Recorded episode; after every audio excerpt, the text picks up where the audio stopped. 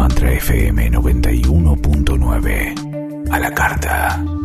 Escucha los programas cuando sea mejor para ti.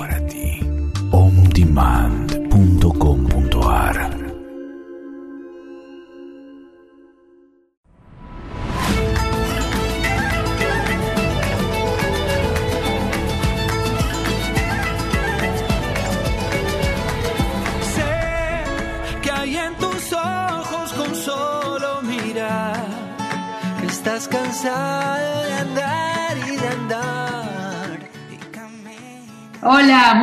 a un nuevo programa de Reconectándonos. Hoy 13 de junio de 2023 y como siempre empezamos con la buena noticia. Les cuento, un brazo robot que imprime biomateriales dentro del cuerpo. Un equipo de ingenieros ha fabricado un brazo robot de tamaño reducido, blando y flexible que es capaz de imprimir en 3D biomateriales. Lo más asombroso es que puede imprimirlos directamente dentro de nuestro cuerpo en los órganos.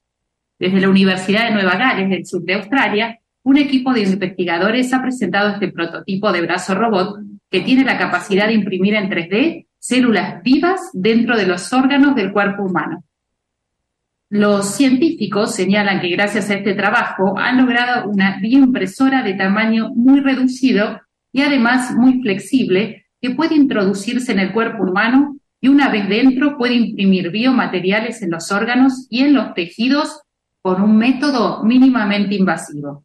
Este prototipo recibe el nombre de F3DB y cuenta con un cabezal giratorio, el cual imprime en 3D, en 3D los biomateriales y se encuentra unido al extremo de un brazo robótico muy flexible que puede controlarse de forma externa. La bioimpresión en 3D permite colocar con precisión células vivas y otros biomateriales, creando complejas estructuras vivas de 3D que se asemejan mucho a los tejidos y a los órganos naturales para acelerar el proceso de curación y recuperación de los daños en tejidos y órganos, indica el doctor Zheng Nou de la Escuela de Posgrado de Ingeniería de Biomédica de la citada universidad. La siguiente fase es que en un futuro, con un desarrollo perdón, mayor, esta tecnología pueda ser utilizada directamente por médicos para acceder a zonas del cuerpo humano que en la actualidad son de muy, muy difícil acceso. Las técnicas de bioimpresión 3D hasta ahora han requerido que los biomateriales se fabriquen fuera del cuerpo y su implantación en una persona suele requerir una extensa cirugía a campo abierto que aumenta los riesgos de infección, explica el doctor Du.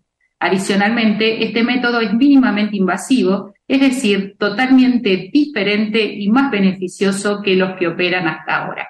Así que miren esto, cómo avanza la tecnología y también decíamos cuando esta tecnología es utilizada a favor del ser humano, que se van a poder imprimir en 3D directamente dentro del cuerpo partes de órganos y células vivas que el cuerpo por ahí necesita para la recuperación. Así que me parece también un avance tecnológico impresionante y cada vez menos invasivo, ¿no? Menos cortes, toda operación, digamos, a, tema abierto. Bueno, me pareció también que un aporte más, bueno, Plutón en Acuario nos va a traer muchos avances en la tecnología, Urano también en Tauro, en el cuerpo, eh, pero esto me pareció realmente increíble que ya hasta podamos imprimir dentro del cuerpo órganos. Bueno, así que vamos hoy directamente con el tema, que es un tema, bueno, la coherencia emocional y, lo que implica. Eh, ya hemos hablado eh, en un programa de agosto del 2021, hablamos de la coherencia emocional, el programa pasado que hablábamos de la frustración estábamos diciendo que una de las causas de frustración puede ser no ser coherente emocionalmente. Y hoy lo traía de nuevo este tema porque siento que es un poquito algo que, un camino, digamos, de autoaprendizaje, que todos estamos, eh, lo tenemos disponibles y todos estamos en este transitar, ¿no? O al menos todos los que queremos estar eh, evolucionando, despertando cada día un poco más y por sobre todo siendo mejores versiones, ¿no es cierto? Y decía que es un camino, es un desafío, que ya lo habíamos visto en otro programa, pero hoy quiero darle una vueltita más de tuerca, como se dice acá en Argentina, como para profundizar en algunos aspectos que nos pueden ayudar, como siempre digo, este, este programa es para que reflexionemos entre todos y a todos nos pueda, no sé, ser un poquito un disparador para seguirnos ayudando en este proceso de, evolución, ¿no? Y la frase que, había dicho, que me encanta de, la coherencia emocional, es una frase de Mahatma eh, Gandhi, que dice, la felicidad real se alcanza cuando lo que dices, piensas y haces se encuentra en armonía. O sea, cuando todo esto se encuentra en armonía, Gandhi decía que tenemos la felicidad plena. Y bueno, sabemos que el concepto de coherencia emocional es muy, es un término muy utilizado en la psicología, muy utilizado en el coaching, en el coaching tanto empresarial, de tema de autoliderazgo, como en el coaching personal. También se lo utiliza mucho en todo lo que tenga que ver con la ley de manifestación, porque eh, se supone que nosotros somos un microcosmos, que formamos parte de un macrocosmos, y para estar alineados en la capacidad de manifestar, nuestro dial, nuestra sintonía, como si fuese una radio muy fina, tiene que estar en total coherencia. O sea, nuestros campos emocionales, físicos, mentales, todos tienen que estar en el mismo dial para poder sintonizar, digamos, con el dial del universo de la manifestación. Por eso es un tema que bastante, digamos, utilizamos y que bastante, eh, a ver, por ahí trillado está en el sentido que se habla mucho, pero ¿cuál es el, el tema que yo a veces veo, no? Que se toma el tema de la coherencia emocional como otro debería ser, ¿no? Como otra obligación más.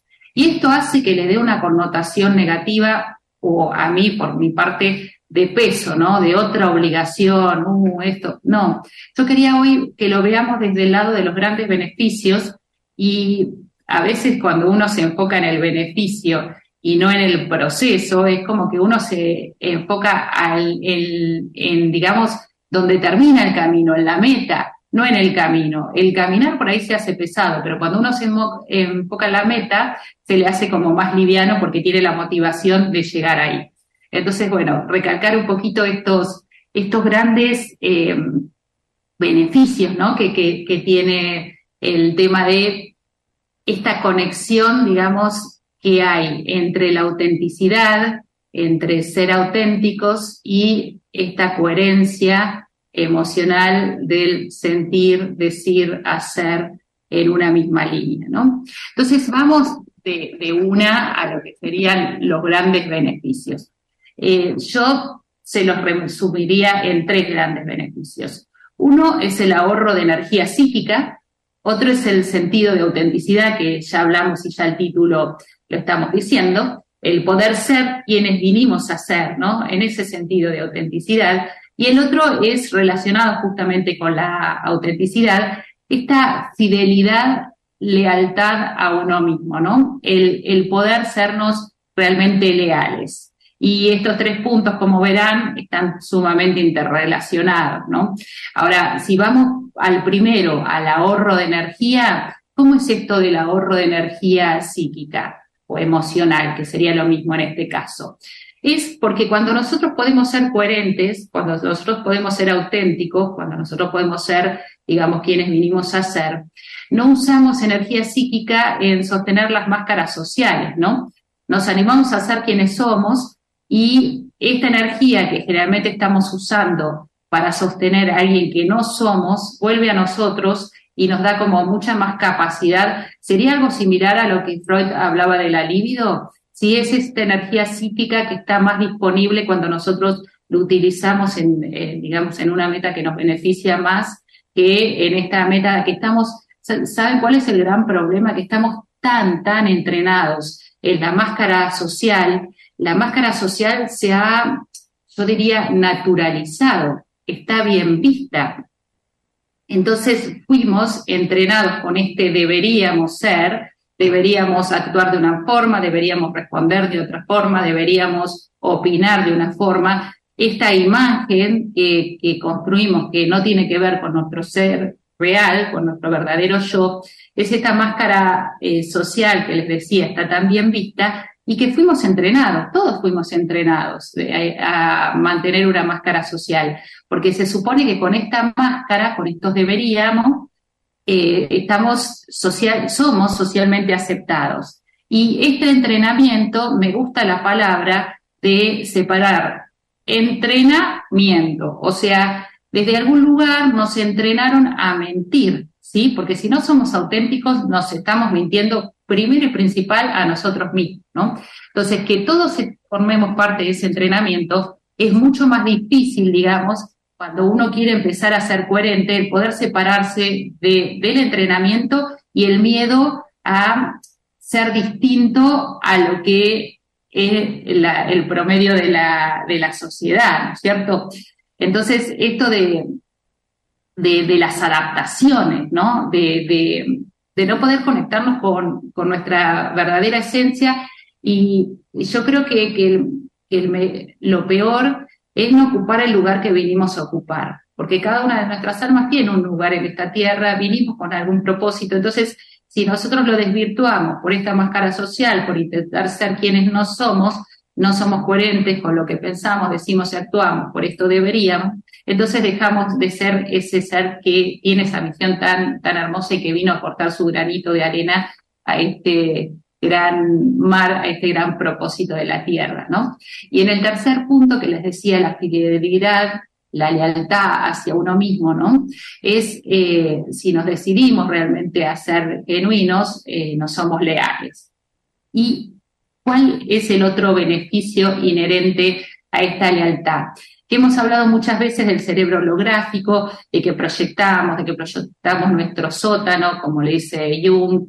Y bueno, cuando nosotros podemos construir ese ser genuino, que no digo que sea fácil, pero sí que es construible, eh, por añadidura, como nosotros vivimos proyectando y en el exterior vamos a ver eh, reflejado, ¿se acuerdan la molécula espejo? Lo que hay en nuestro interior, vamos a poder también percibir de la gente mayor autenticidad, porque también la gente se va a hacer animar, digamos, a ser más auténtico con, con nosotros mismos, ¿no? Porque esto es una construcción y siempre es energía que va y viene. Entonces, desde ese lugar también es súper importante porque construimos vínculos más sanos, más auténticos. Entonces, con la lealtad uno mismo también construye lealtad de la otra persona hacia sí misma y hacia el propio vínculo que, que abarca todos los, vínculos del ser humano, ¿no es cierto? Y con esto también que se, que se beneficia en gran manera todo lo que tiene que ver con el empoderamiento personal y la autoestima. Porque yo voy en coherencia, yo soy uno, digamos, con, con, con mi cuerpo, con mis distintos cuerpos, emocional, físico y mental, y desde esa coherencia también voy construyendo una mayor autoestima. ¿Por qué? Porque también me voy conociendo más voy descubriendo qué hay detrás de esta máscara que no me dejaba ver, ¿no?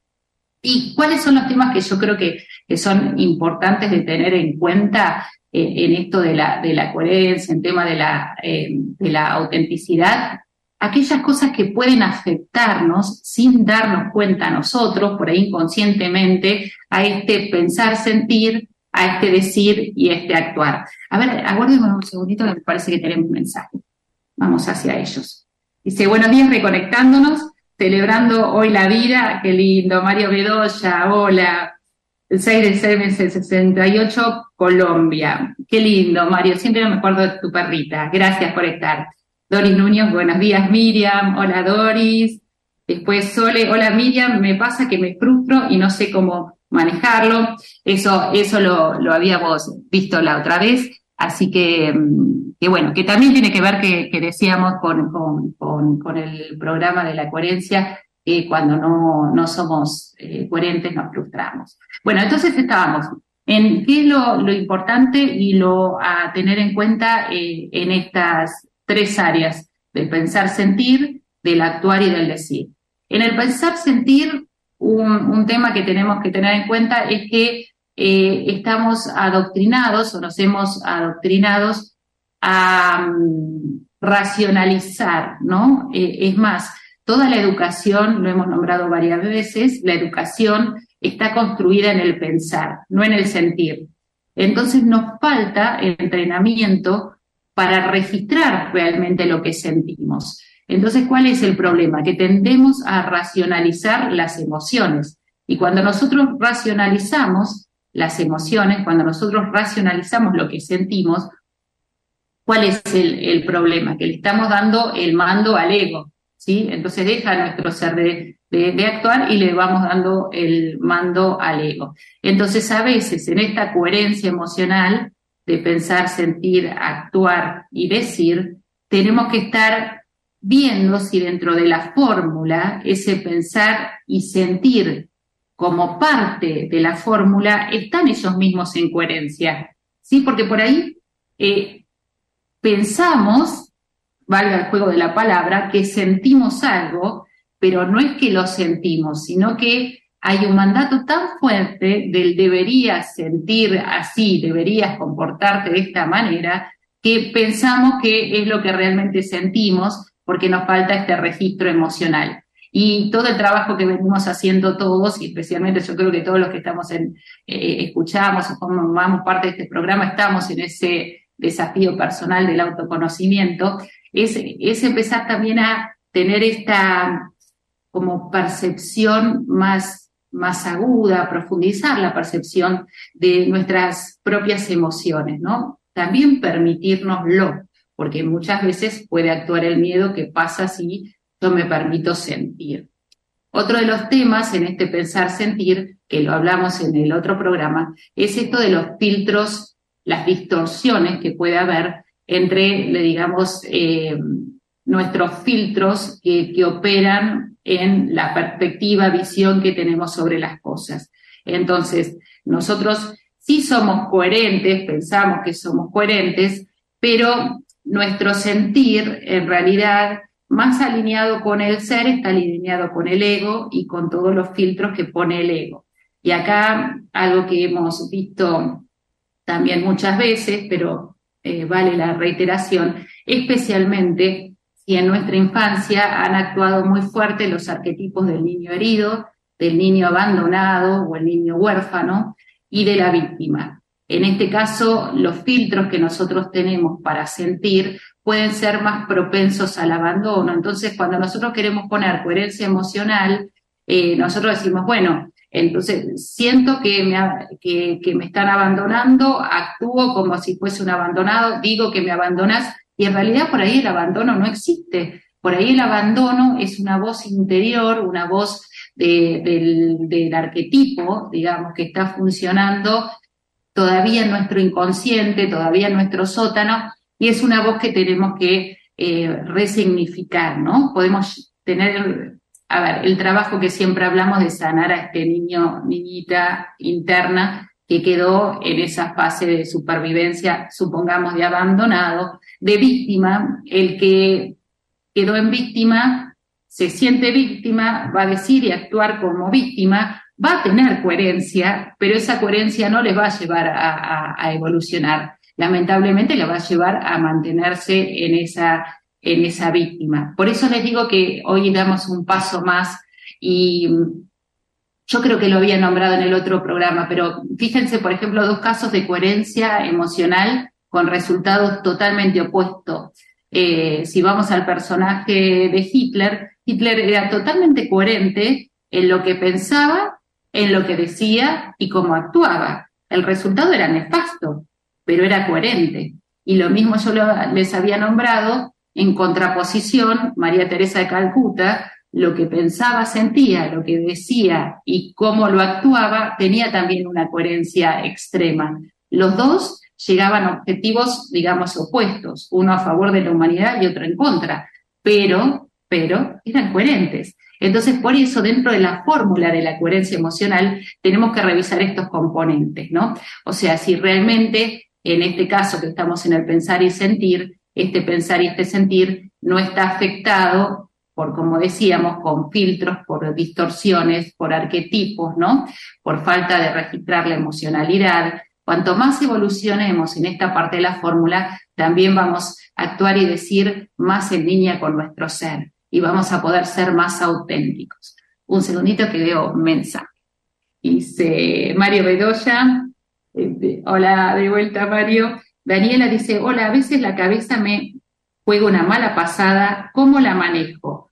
Gracias. Ahora lo hablamos. Daniela y Liliana, hola, te mando un abrazo. Hola Liliana, abrazo para vos también. Daniela, decís, a veces la cabeza nos juega una mala pasada, ¿cómo la manejo? Eh, justamente, gracias por la pregunta, tiene que ver con con, esto que estamos hablando de también desagregar la fórmula para ver cada componente de la coherencia si está siendo, digamos, eh, real con nosotros mismos o si está hablando desde el ego.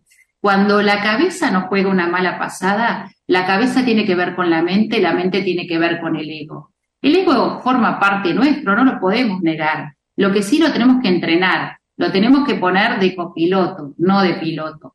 Entonces, cuando la cabeza nos juega una mala pasada, puede ser que esté afectada, digamos, por estos patrones reiterativos del ego que nos hace pensar siempre de una manera eh, X, nos hace que la conducta llegue a manifestar cosas, que nuestra conducta tenga cosas que no nos guste, nos hace la mala pasada de pensar desde una víctima, la mala pasada de un saboteador, porque recuerden que también el arquetipo saboteador está muy presente en nosotros, entonces por ahí nosotros queremos ser coherentes pero no podemos porque nos estamos saboteando todo el tiempo. Justamente, saboteando decir, no digas lo que pienses, eh, te van a, somos seres gregarios, te van a abandonar, vas a quedar como una desubicada. Bueno, esto me lleva al tema de la parte de la fórmula también del decir. ¿Cuál es el, el, tema del decir o cómo puede estar afectado en la fórmula? Muchas veces nos cuesta decir, y una de las cosas que más nos cuesta decir en la coherencia emocional es cuando tenemos que decir que no. Les doy un ejemplo. ¿Cuántas veces, o algunos les habrá pasado, yo me pongo en primer lugar, eh, te invitan a un lugar donde vos sentís que socialmente tendrías que ir, pero internamente no lo deseas. Entonces uno dice que sí y después se la pasa pidiéndole al universo que por alguna razón haga el milagro de que se cancele ese evento. Entonces, en ese sentido, uno no fue auténtico, dijo un sí cuando deseaba decir un no y después está pidiendo que pase lo contrario como para eh, evitar hacer algo que no quería hacer. O la intermedia, que también solemos usar muy, muy frecuentemente, que es la de las excusas. Yo no me animo a decir que no tengo ganas o que estoy cansada o que no sé, que no lo deseo hacer y entro a buscar excusas y después ahí está también un ahorro de energía. Cuando yo construí una excusa, después me tengo que acordar de esa excusa y la tengo que sostener en el tiempo. Especialmente, por ejemplo, una amiga mía le puso una excusa, yo después me tengo que acordar de eso. Y eso es energía psíquica también que me podría ahorrar siendo más auténtica. Claro, como decíamos, es todo un entrenamiento, es todo un tema de autodescubrirse, un tema de fijarse en qué me beneficia y animarnos, por sobre todo animarnos, porque uno a veces piensa que el otro lo va a rechazar y resulta que se construyen vínculos mucho, mucho más genuinos, mucho más sanos, ¿no? Y eh, ahora, siguiendo con el, con el decir, ¿cuál es el problema a veces que no nos animamos a decir? Es que también con el tema de los mapas de la, infancia, eh, en numerología un hogar 3, por ejemplo, eh, es donde se nos ha desde algún lugar quitado el derecho a opinar o se nos ha callado o se nos ha anulado la comunicación. Entonces, ¿esto qué hace? Que muchas veces el chakra quinto de la garganta esté bloqueado y nos cueste mucho más manifestar. Y otro tema puede ser los problemas de la frontalidad que muchos me pueden decir, no, mira, yo, yo diría lo que pienso, pero la verdad que después termino mal porque termino discutiendo con amigos, termino no siendo aceptada, me trae más problemas que, que soluciones. Entonces acá, ¿cuál es el problema? No es el qué, sino el cómo. El qué es importante decirlo. Ahora, ¿cómo lo digo? Va a ser que si lo digo de una manera asertiva, proactiva, puede llegar a ser algo positivo. Ahora, si lo digo desde una crítica destructiva o lo digo desde un lugar que hiero al e, el ego del otro, el ego herido del otro, en vez de escucharme, va a estar preparando todos los argumentos de defensa para justamente, como lo hirieron, va a querer atacar. Entonces no construyo. Miren, hay una frase que escuchaba ayer que decía, si mis palabras fuesen comida, ¿qué me pasaría a mí si me las como? ¿Realmente es un buen banquete o me envenenó? Ahí está la gran reflexión para el decir. Y el actuar, también en esta fórmula, ¿qué pasa cuando el actuar está llevado por la, que, la parte del cerebro reptiliano o el cerebro límbico, que son los dos más impulsivos. ¿Se acuerdan que en el reptiliano está la supervivencia pura, el ataque o la huida, y en el límbico están las emociones? Cuando yo me dejo actuar siempre por impulso y no uso el neocórtex, que es la parte del cerebro que da respuestas más acordes y que es un poquito más lenta, es más precisa pero es más lenta. Entonces ahí, ¿cuál es la fórmula? ¿Se acuerdan la famosa fórmula de los abuelos? Contar hasta 10. ¿Por qué se dice contar hasta 10? No es casualidad. Es que son los 10 segundos que más o menos el neocórtex ya fabricó una respuesta más coherente. Em, bueno, el tema daba para más, pero me están diciendo que tengo que cerrar. Voy a, voy a leer el último mensaje, perdón, Cris. Eh, Liliana, también un beso grande y me dice, Cris, que me faltan dos, dos minutos, así que, bueno, eh, ya, ya no me falta nada. bueno, eh, espero que haya aportado un granito de, arena en todo este proceso de, nuestra evolución. Les mando un beso muy grande a tratar de buscar una sola cosita por día para ser más coherentes y por sobre todo para beneficiarnos a nosotros mismos y beneficiar el planeta que habitamos. Los quiero mucho, gracias por estar. Nos vemos, si Dios quiere, el martes que viene en un nuevo Reconectándolo. Besos.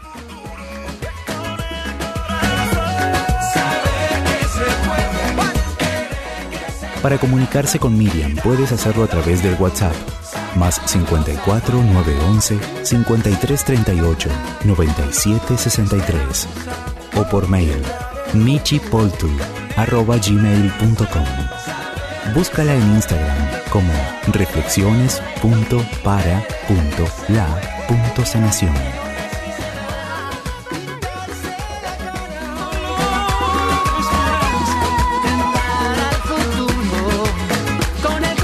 Este programa vale la pena volverlo a escuchar. Descárgate el podcast On Demand